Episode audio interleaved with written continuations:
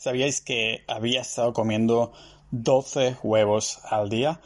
Hasta no hace mucho, de hecho. Pues sí. Los 12 huevos eran parte de mi día a día, pero también lo eran el cansancio, la hinchazón y, los pedorros, ¿no? Tenía que decir pedorros porque si no parecía un anuncio de algún tipo de pastilla efervescente. Pero todo esto estaba relacionado. Hoy hablo no solo de esto, pero también de los alimentos y dieta food maps. Para hacerlo, como no podría ser de otra forma, pues, y hacerlo lo mejor posible, me he traído a David al podcast para que conmigo abra la puerta a la cocina. Bienvenidos al podcast multidisciplinar donde hablamos de todo de Pau Ninja.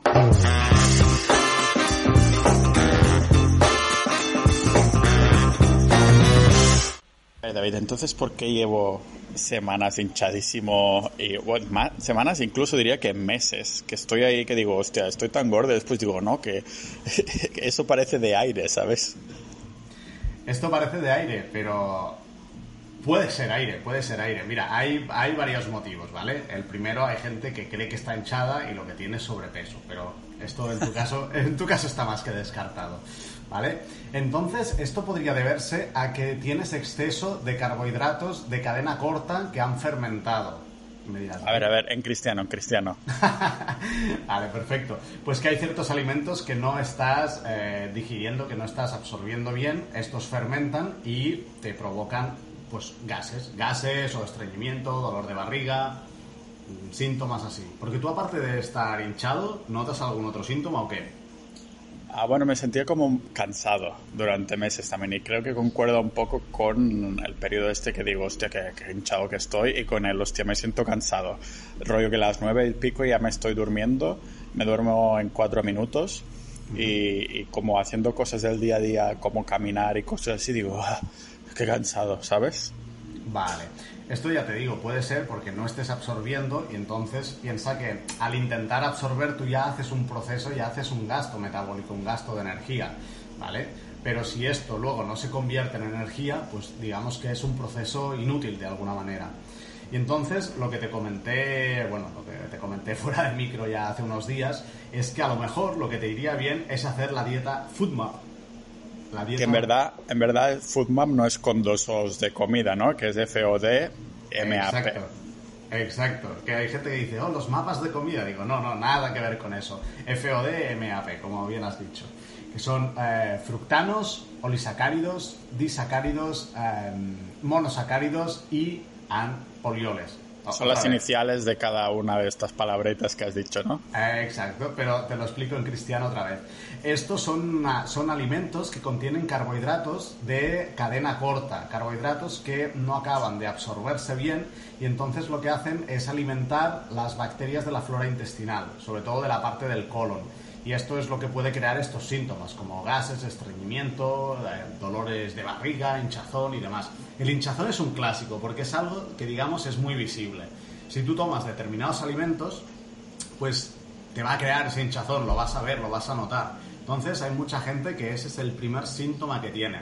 Y la dieta FoodMap va justamente de reducir estos alimentos. En muchos casos no hace falta eliminarlos, ahora entraremos en cuáles son y demás si quieres, pero sí que hace falta reducirlos durante un tiempo. Yo lo que voy a hacer es esto más que nada porque ah, con lo que me comentaste dije, hostia, es verdad que yo que tengo fobia a los carbohidratos en general, eliminé tipo arroces, patata, pastas y cosas así, y los únicos carbs que metía eran, eran frutas en cantidades importantes, sobre todo después de entrenar. Entonces podría ser, por lo que me dices, ¿no? Que hayan hay creado vida en mi estómago y que esto me haga hinchar, ¿no? Exacto, esta vida sería, bueno, al final la flora intestinal, ¿qué vida hay? Si no, si no tuvieras esta vida, estarías muerto. Es un ecosistema en mi estómago. A la suerte que no hay un gusano de esos que se come mi comida. exacto, exacto, exacto.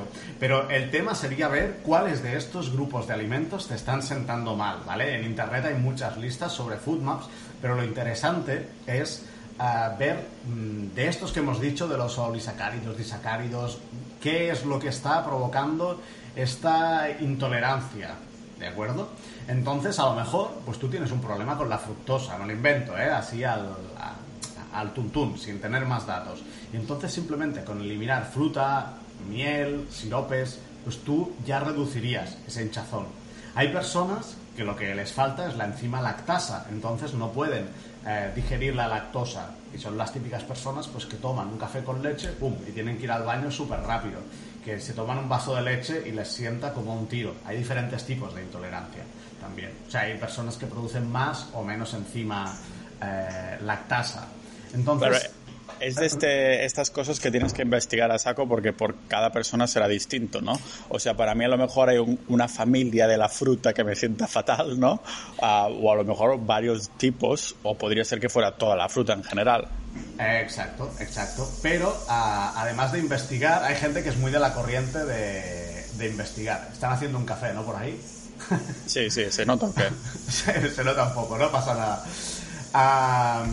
esto, hay, hay diferentes tipos de, esto, de, sustancias que pueden no ser bien toleradas. Entonces hay esto, Perdón, que me he liado. Tú puedes cortarlo. Eso es porque es por lo del café y todas esas cosas. Sí, me, he quedado, pensando en el café y digo, hostia, un café ahora. Me acabo de tomar uno, pero uf, entra otro. Vale, entonces el tema es que hay personas que lo prueban todo. Tú tienes una parte de esto y está bien, y yo también la tengo. Pero hay personas que prueban sin sentido y se ponen a hacer dietas que no tienen ningún sentido, ninguna base ni científica ni de ningún tipo. Entonces esto tampoco lo recomiendo. Yo lo que, lo que aconsejo a la gente, a mis clientes o a las personas en general, es que prueben, pero cosas que hayan estado validadas, que tengan cierto sentido. Y por ejemplo, la dieta FoodMaps, hay muchos estudios pues, que respaldan eh, que mejora estos síntomas que hemos comentado, de gases, de estreñimiento, de dolor abdominal, hinchazón y demás. Entonces, si tú dentro de la dieta FoodMap investigas qué alimentos te sientan mal, esto ya será un granqueo, o sea, ya tendrás una base importante para la que en la que seguir.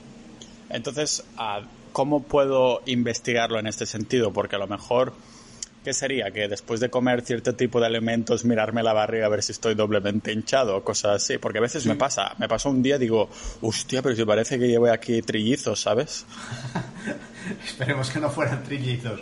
Pues eh, sí, ese, ese es el método, ¿vale? O sea, normalmente los efectos son inmediatos, son muy rápidos. ¿vale? Entonces, si tú te notas la tripa hinchada, notas eh, la típica morriña de después de comer, de cuando vamos a casa de la suegra, cuando hay suegra eh, y estas cosas, pues ese sería, ese sería un, un síntoma destacable. ¿Vale? Vale, no es, que sea, sí, no es que sea yo alérgico a la suegra, entonces es a los alimentos. exacto, exacto. La suegra pobre no, no tiene nada que ver aquí. De todas maneras, em, con respecto a los foodmap, yo te recomendaría a ti o a cualquier persona que tenga estos problemas, primero en leer un poquito sobre la dieta FoodMap, que ya he explicado que son carbohidratos de cadena corta que fermentan, fermentan y entonces mm, crean reacciones ahí en el colon, ¿vale?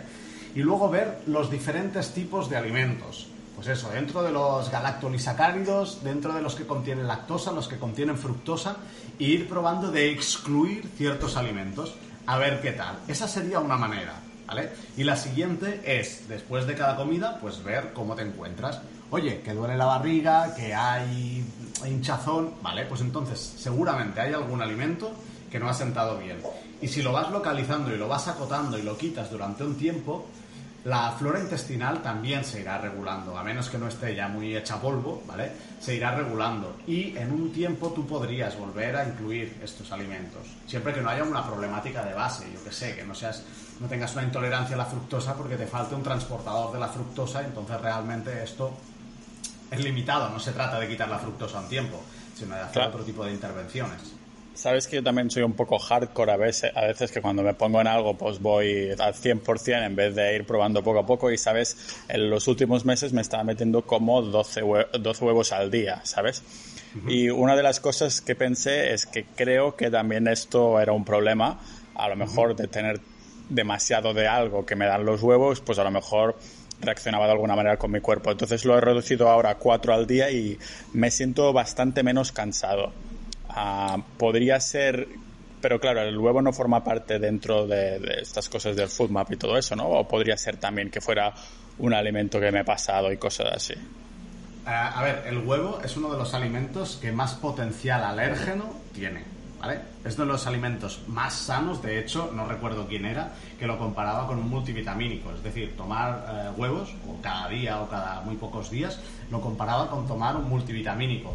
Pero sí que tiene, eh, no recuerdo qué compuestos que eran potencialmente alérgenos, entonces, a lo mejor no pasa nada con una pequeña cantidad, de alergia no, si no lo, notarías, pero con cierta intolerancia, pero al tomar tanta cantidad durante mm, bastante tiempo es probable que cree cierta, bueno, cierta reacción. Entonces, el reducir el consumo de huevos durante un tiempo, unos días, un par de semanas o así, puede ser algo muy interesante. Concretamente con esto de los huevos yo me lo noté también hace tiempo. Yo soy sí, cuando comías mucho o qué? Sí, yo ahora desayuno cuatro huevos y son bastantes, ¿eh? O sea, 12 huevos realmente es mucho, mucho. Pero bueno, pero cuatro huevos también son bastantes. Entonces yo a épocas lo que hago es ciclado de huevos. Suena un poco raro, pero lo que hago es descansar. Mi desayuno con huevos, pues desayuno otra cosa y tan feliz. Ah, ¿Durante cuánto tiempo? ¿Lo haces hasta que te sientes que quieres volver a comer huevos o lo haces a cierto periodo rollo, igual que ciclas la, la creatina, después ciclas los huevos? No, no. Eh, esto lo hago, mira, no queda muy científico, pero lo hago al tuntún. Si yo siento que, ostras, los huevos se me están haciendo pesados y no... Ah, ya, no me siento tan bien, pues entonces reduzco unos días. Y pueden ser desde 3-4 días a puedo estarme una semanita, un poco más. Tampoco suelo descansar mucho de esto, de tomar huevos, simplemente porque es un alimento que me encanta y que para desayunar, ostras, me sienta bien, me da energía y bueno, lo que te he dicho, a nivel multivitamínico es una pasada. Claro, el problema que tengo yo, David, en este sentido es que, claro, como los carbohidratos me siento como una pata del culo y eso lo, lo sé desde que me he comprado también el anillo este que me mira, que estoy haciendo, hablando del podcast sobre el anillo bastante a medida, digo a menudo, es que noto lo veo en el anillo que cuando como bastantes carbohidratos en un día también duermo muy mal, en el sentido que sí que tengo sueño profundo o REM, lo que pasa que me muevo mucho durante la noche y por lo tanto el sueño no es tan ah, vitalicio, para decirlo así. Y he visto los días que como muy poquitos carbohidratos que duermo mucho más profundamente. Claro, esto es un buen indicador también para ver que realmente soy muy sensible a los carbos. El problema es que, claro, que si encima, aparte de carbos, también tengo que limitarme en los alimentos de los food maps y todo eso, entonces, ah, claro, mi opción está mega reducida. Que me encuentro que entonces, si quiero llegar a ciertas calorías, tengo que pues meter mucha cantidad de los pocos alimentos de mi abanico. Ah, entonces, claro, lo que estoy pensando es a lo mejor voy a dejar un tiempo de comer las 2.500, 2.700 calorías que en teoría tendría que meterme y voy a, pues darle un descanso al cuerpo a lo mejor. Aquí has dicho varias cosas. Mira, lo de reducir calorías un tiempo, esto es buena idea, ¿vale? Independientemente de que estés haciendo volumen, de que estés haciendo lo que sea. El sobrecargar el sistema digestivo desde mi experiencia y la experiencia que he tenido con mucha gente, con muchos clientes en este caso, no es positiva, ¿vale? Entonces, el reducir un tiempo, esto puede ser una buena idea, simplemente por dejar descansar a tu cuerpo, no hay más, ¿vale? Piensa que el sistema inmune, el encargado de defendernos de cualquier agresión, bueno, de cualquier agresión, ¿vale? Pues se activa cada vez que comemos. Y si estamos comiendo grandes cantidades, esto tiene que activarse. ¿Para qué? Pues tú imagínate que comes, pero que eres un poco pájaro y te comes una fruta que está envenenada o está ligeramente envenenada. Pues más vale que tu sistema inmune esté alerta y, pues, yo qué sé, te provoque una reacción y que te provoque sacarlo. ¿Me explico? Entonces, esto, em, esto por un lado. Luego, el tema de los food maps, mucha gente me viene con esta cuestión y me dice, David, pero es que si quito esto y encima soy vegetariano, por ejemplo, me quedo sin nada. Digo, ya, pero es que la gracia de la dieta Food Maps es a probarla, hacerla, reducir estos alimentos durante un mes o dos como máximo. Luego vamos reincorporando. De hecho, hay fases de reincorporación. Se van a incorporar pues, alimentos que contengan, pues yo que sé, un poquito de fructosa, un poquito de, más de polioles, más de lactosa. Entonces ahí se va descartando. Y al final el abanico no se ve tan reducido. De hecho, muchas veces el abanico vuelve a estar completamente normal, completamente funcional. Entonces no es un tema de reducir todo y para siempre. Es como los carbohidratos. también me has comentado de que no todos los carbohidratos te sientan mal o te sientan tan mal, ¿no? Sí. Vale, pues entonces el punto es este, es ver qué carbohidratos toleras mejor, cuáles toleras peor y aquellos carbohidratos pues que o que te gustan o que, oye, que te gustaría consumir, pues mm, probar de consumirlos en menor cantidad, pero que si te lo quitas todo, también te vas a estresar, también te vas a sentir más limitado a la hora de comer, esto te va a subir el cortisol y bueno, te va a hacer descansar peor y entonces el ciclo vuelve a, a meterse para abajo, o sea, la espiral es una espiral descendente. ¿Me explico? Claro, lo, lo, que voy a hacer es lo que me comentas, sobre todo de darle al cuerpo un poquito de descanso, en el sentido de que pues seguiré yendo a hacer mis actividades físicas, al gimnasio, seguir la rutina y estas cosas, pero creo que podría ser también de intentar comer tanto, ¿no? Intentar forzar tanto la maquinaria. Uh, pues tiene sentido que el estómago se dilate del mismo modo que si haces un ayuno muy largo, pues entonces se reducen los órganos incluso porque no tienen que trabajar. Um, entonces voy a, vale, voy a seguir un poco esto. ¿Podrías uh, comentarme un poco qué alimentos son bajos en FoodMap o que son FoodMap friendly, para decirlo así? FoodMap friendly. Vale. Eh, mira, por lo general, carne, pescados y huevos, mientras no estén procesados, eh, y no hay ningún problema. Lácteos que no contengan lactosa, en principio tampoco hay problema, ¿vale? Eh, luego, yo que sé, verduras y hortalizas, pues tipo pepinos, zanahoria, patata, boniato, calabacín, aceitunas, tomates, endivias, espinacas, o sea, hay, hay realmente muchos alimentos que sean food map friendly. De frutas también, yo que sé, arándanos, plátanos, bueno, un plátano así más maduro, uh, higos, fresas, kiwi.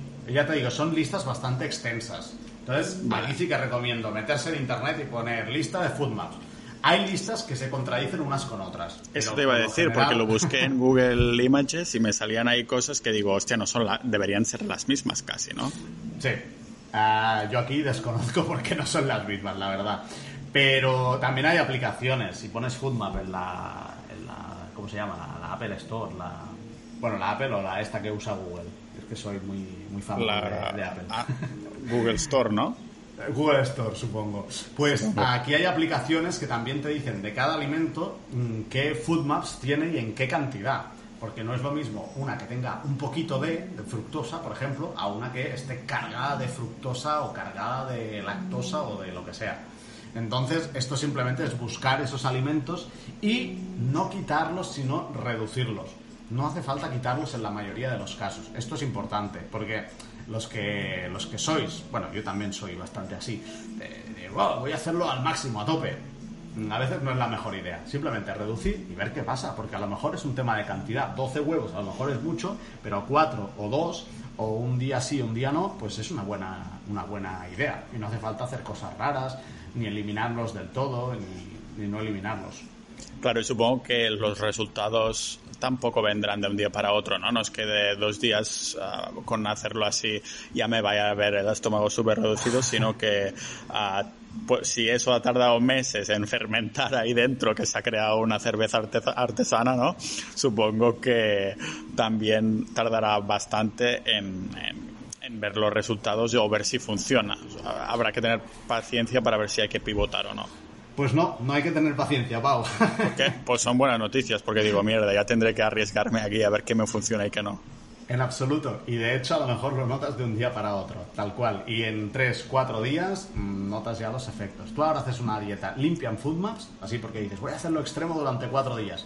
Y puedes notar perfectamente eh, ya cambios. Cambios que dices, ostras, tengo más energía, no tengo la tripa hinchada y demás. De hecho, la microbiota no es algo que tarde meses en cambiar, tarda muchísimo, muchísimo, muchísimo menos. O sea, los cambios son mucho más rápidos. La microbiota que, que, son los son los bichitos, ¿no? Si lo quieres sí. explicar, que hay en el estómago, los bichitos. Eh, exacto, sí, las bacterias que tenemos por ahí dando vueltas. Que además, como dato importante, eh, hay un montón, ¿eh? O sea, la gente dice, no, yo tendré, ahora no recuerdo si hay como un kilo de bichos o algo así. O sea, es una burrada. Y eso, ya te digo que son pequeños. Pero bueno, me parece, me parece algo interesante. Y sí, estos cambian rápido, o sea, no hay que esperar ahí meses. Lo que es interesante de hacerlo varias semanas, pues para que esta microbiota eh, realmente se acostumbre. Y tu cuerpo se acostumbre. ¿Sabes? Claro. ¿Sabes qué, qué me pasó? Que cuando me mudé aquí en Estonia, siempre tardo un par de días o así en saber las tiendas que tengo que ir, en comprar todo lo que necesito para cocinar en casa y, y todo. Me he adaptado bastante rápido, ¿no? Normalmente tardo dos días o así. Yo pensaba, digo, esto de sentirme tan cansado creo que es por tantas horas en el portátil, aunque hoy en día estoy bastante menos sentado que antes, ¿no? Así que me mantuve activo los dos primeros días porque, claro, tenía que ir al supermercado, aquí, allá, no sé qué. Y digo, hostia, pues me siento con más energía que de lo habitual. Y después me di cuenta que creo que no era porque estaba más activo, sino porque hacía días que no comía huevos. Ah, o sea, podría ser que hubiera sido, ahora los he vuelto a incorporar, pero en vez de, ya te digo, en vez de 12, pues intento que sean 4 o menos al día. Y no, no me ha repercutido en la energía, o sea que podría ser perfectamente el meter demasiada dosis de algo en concreto. Perfectamente. Hasta hay la frase esta de hasta la gracia de Dios en exceso es mala. Pues aquí no la sabía, pero me gusta. claro, aquí la gracia de Dios serían los huevos, que realmente es un alimento que, bueno, como te he comentado, para la mayoría de la gente es una pasada. Además es un alimento bastante económico, un aporte proteico y graso que, que bueno, a mí me encantan. Pero es eso, 12 huevos, hombre, seguramente es bastante. Y cuatro no son pocos. No te digo, no te digo que no sea sostenible, pero bueno, ya lo A lo mejor intento bajar a dos ah, y después lo incorporo el resto con salmón o algo de pescado que como. Ah, entonces, sí baja a dos una semanita, por ejemplo, y luego puedes ir a tres otra vez y ya está. Piensa que el cuerpo está preparado para la intermitencia. Este es otro problema. A mí me viene gente, me vienen clientes que me dicen, ostras, ¿y esto lo tendré que comer toda la vida? Y digo, no.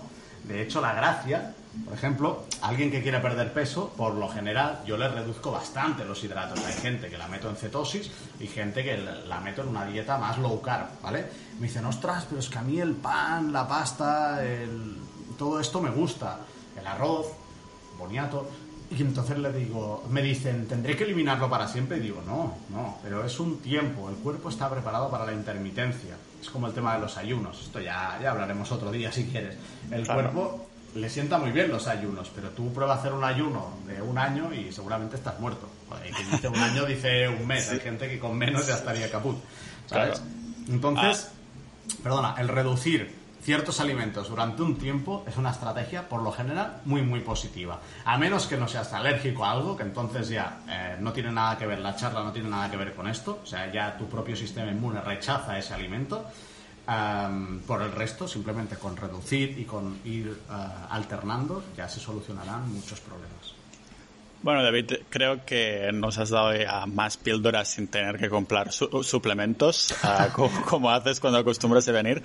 Creo que podría ser interesante si tenemos a venir otra vez de hablar del ayuno, porque creo que es esto que se, está poniendo incluso de moda, sobre todo el ayuno intermitente, que incluso mi madre habla de ello, algunos amigos que nunca han estado metidos en nutrición y cosas así también lo mencionan. Así que a lo mejor podríamos hacer el próximo sobre el ayuno, los distintos tipos de ayuno, si te animas. Perfecto, pues para el próximo podemos hablar. Me gusta, perdona, eh, Pau, me gusta mucho el argumento este de ya mi madre habla de esto. Esto es como el colmo de, lo científico, de decir, no, no, si mi madre habla de esto y sus amigas jugando al bridge, hey, esto es serio y tenemos que hablar de este tema. No, quiero decir que ya están en, las calles, ¿sabes? sí, sí, ahora se ha vuelto muy de moda. Pues me parece, me parece perfecto, Pau, eh, que hablemos sobre el ayuno el próximo día.